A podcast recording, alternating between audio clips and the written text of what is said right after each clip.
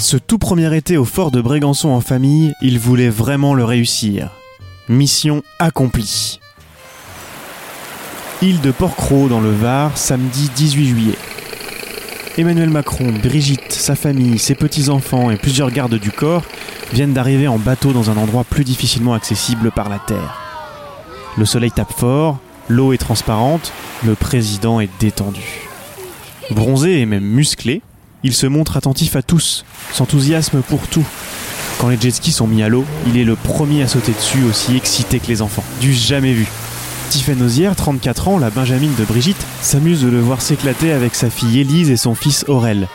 Emmanuel, 40 ans, est comme un jeune chien fou. Il plonge, il s'ébroue, il s'éclate.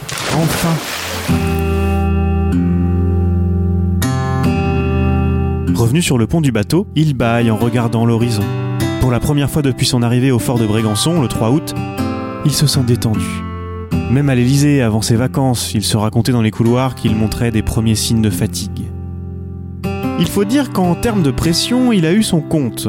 Lui qui pensait surfer tout l'été sur l'effet Coupe du Monde et jouir d'une cote de popularité reboostée, a dû gérer en catastrophe l'affaire Benalla. Son responsable de la sécurité, filmé avec un casque de policier en train de maîtriser brutalement un manifestant, lui a quelque peu gâché la trêve estivale. Voilà pourquoi cette escapade sur l'île de Porquerolles à deux pas du fort avec toute sa tribu restera pour lui le point culminant de ses vacances. En une journée, avec Brigitte, ils ont saisi tout le potentiel de la résidence d'État et de ses environs. Et si Emmanuel et Brigitte ont dû retourner à Paris le 21 août pour cause de rentrée du Conseil des ministres le 22, le président compte bien revenir y travailler au calme.